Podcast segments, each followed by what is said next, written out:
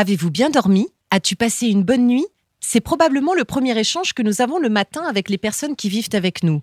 Intuitivement, nous savons que la qualité de notre sommeil conditionne la suite de notre journée. Et si le sommeil représente un tiers de notre vie et assure des fonctions importantes, il est souvent malmené dans nos sociétés modernes. Nous dormons en moyenne 1h30 de moins qu'au début du XXe siècle et cette dette de sommeil n'est pas sans risque pour notre santé.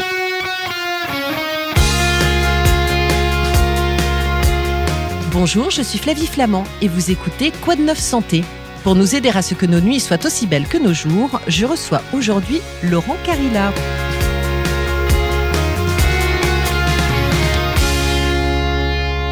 Bonjour Laurent Carilla. Bonjour Flavie. Avez-vous passé une belle nuit? J'ai passé une excellente nuit. Parce que vous saviez qu'on allait se retrouver aujourd'hui. Exactement. Laurent Carilla, vous êtes psychiatre, médecin à l'hôpital Paul Brousse et professeur d'addictologie et de psychiatrie à l'université Paris-Saclay. Ça veut dire quoi avoir un bon sommeil? Un bon sommeil, ça a une définition qui est très générale. C'est plusieurs critères. Le premier critère, c'est un délai d'endormissement de 20 à 30 minutes. C'est une durée du sommeil de 6 à 9 heures qui va varier en fonction de l'âge, de la génétique, du chronotype. C'est aussi au moins 85% du temps passé au lit qui est consacré au sommeil. C'est un éveil nocturne et c'est moins de 20 minutes d'éveil nocturne sur la totalité de la nuit. Mais pourquoi est-ce que c'est si important de bien dormir? On dort 30% de notre vie. Les nuits se succèdent, mais elles ne se ressemblent pas. Et en fait, comme votre smartphone, votre tablette, vous le rechargez, moi je recharge le mien, notre sommeil, c'est fait pour recharger notre cerveau pour son bon fonctionnement. Avoir un bon sommeil, ça va nous permettre d'avoir une bonne humeur, de bien fonctionner et d'avoir un bon développement cognitif, bien apprendre, bien mémoriser les choses, bien prendre les décisions. Quelles sont les phases du sommeil en fait? Et qu'est-ce qui s'y passe? Le sommeil est très stéréotypé en fait, c'est des cycles. Chaque nuit de sommeil, c'est 3, 5, 6 cycles. Ça dure euh, une heure et demie en moyenne. Encore une fois, ça varie en fonction des gens.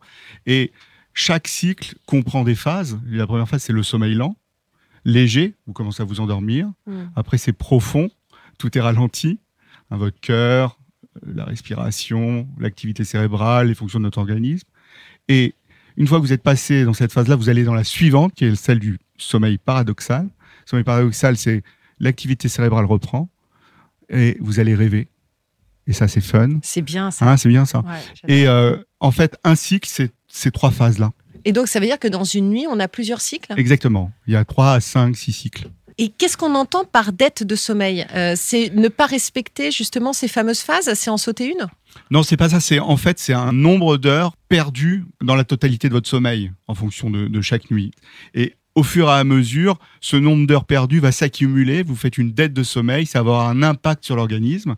Et cette dette, elle peut être due soit à quelque chose de volontaire. Par exemple, il y en a qui disent dormir, ça sert à rien. Ça, c'est une dette qui est potentiellement volontaire. Il y a aussi des dettes involontaires. Vous vivez dans un immeuble ou, dans un appartement où il y a du bruit à côté, ça vous empêche de dormir la nuit.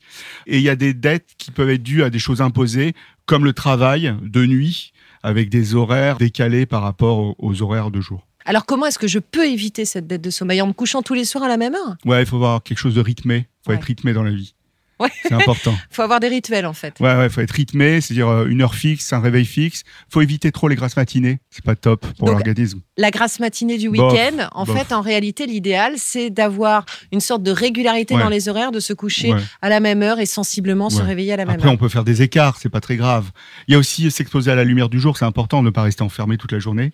Mm. Et il y a aussi un, tout petit peu d'activité physique, ça fait du bien. L'exercice physique, le fait de bouger, ce sera l'objet d'un autre épisode de Quoi de neuf santé à ce sujet. Euh, pourquoi est-ce qu'on n'a pas la même qualité de sommeil toute sa vie euh, J'ai l'impression d'avoir moins besoin de dormir maintenant que lorsque j'étais plus jeune. C'est normal? Oui, quand vous étiez ado, Flavie ou moi, euh, on dort 9-10 heures quand on est ado. On se décale dans le temps, c'est-à-dire on, décale son heure d'endormissement, mais on se réveille toujours à heure fixe pour aller à l'école. Donc ça fait des retards de phase. Et c'est vrai qu'avec le temps, le sommeil, il devient de plus en plus léger. Mm. En fait, vous voyez, on s'endort, mais on peut se réveiller vite. Il est fragmenté. Il y a plein d'éveils, des éveils nocturnes. On se réveille tôt le matin. Et des fois, on va avoir, avec l'âge, on va avoir besoin de faire des siestes. Ah, c'est très bon la sieste. On va y revenir parce que la sieste, vous, c'est à proscrire ou pas? Rien n'est à proscrire. Il faut s'adapter en fonction de soi et de son organisme. La sieste, c'est en gros, il faut faire des petites siestes. C'est 10 à 20 minutes max, plutôt à distance du déjeuner. Quand on se sent fatigué, plutôt allongé. c'est beaucoup mieux. Faut pas faire des grosses siestes, faut rester en sommeil léger pour pas être trop décalqué quand on se réveille. Et moi, vous savez ce que je fais quand je fais une sieste? Je mets mon réveil. Ouais, c'est ça. En fait, je mets une petite alarme au bout d'un quart d'heure. Et, C'est ça. euh, et c'est vrai qu'en Bah, général, les- je repars pour la journée. Ces micro-siestes, ça, ça redynamise, ça rebooste le cerveau. Qu'est-ce qui vient troubler la qualité de notre sommeil dans la société actuelle? Clairement, c'est euh, les smartphones, Mm. les écrans. Clairement. On le voit hein, chez les ados, chez les adultes, chez les plus vieux, chez tout le monde en fait. Ce qui se passe, c'est que en regardant son smartphone la nuit, on va prendre l'exemple du smartphone, mais bon, ça peut être une tablette. hein. La lumière des smartphones, cette lumière bleue, va envoyer un signal de jour à notre horloge biologique en fait, et donc euh, bah, ça va impacter l'endormissement, et ça va entraîner un retard de phase. hein. On va toujours se réveiller à heure fixe, mais décalé dans le temps, et surtout euh, n'importe quelle stimulation lumineuse, même minime, d'un écran, va altérer euh, le sommeil. Quid des médicaments? On entend beaucoup parler de la mélatonine. C'est Ouais, bien c'est ouais. Bah, les médicaments, ils doivent être prescrits par un médecin après évaluation du trouble. Et c'est vrai qu'il y a la mélatonine, mais il y a d'autres médicaments. Il y a les substances Z, le zolpidem, le zopiclone, etc., qui sont prescrits par, c'est des hypnotiques, qui sont prescrits par les médecins. Et ces médicaments-là, ils doivent être prescrits pour tout ce qui est insomnie transitoire ou occasionnelle. Pas plus de quatre semaines. Or, vous savez qu'en France, c'est le débordement total de ces prescriptions. Il y a Alors- un risque d'addiction dans ces ah, il y a cas-là un risque d'addiction. Il y a même une des substances Z qui, est, euh, qui fait l'objet euh, d'une surveillance particulière avec des ordonnances sécurisées. C'est-à-dire tous les mois, on renouvelle avec une ordonnance sécurisée pour éviter le risque. Alors, il y a la mélatonine aussi, qui est une bonne alternative, qui se prescrit euh, aussi. euh, c'est sur des phénomènes courts de prescription. Mais est-ce qu'il y a des maladies du sommeil? Ouais, il y en a plein. Lesquelles? Bah, Il y a l'insomnie chronique.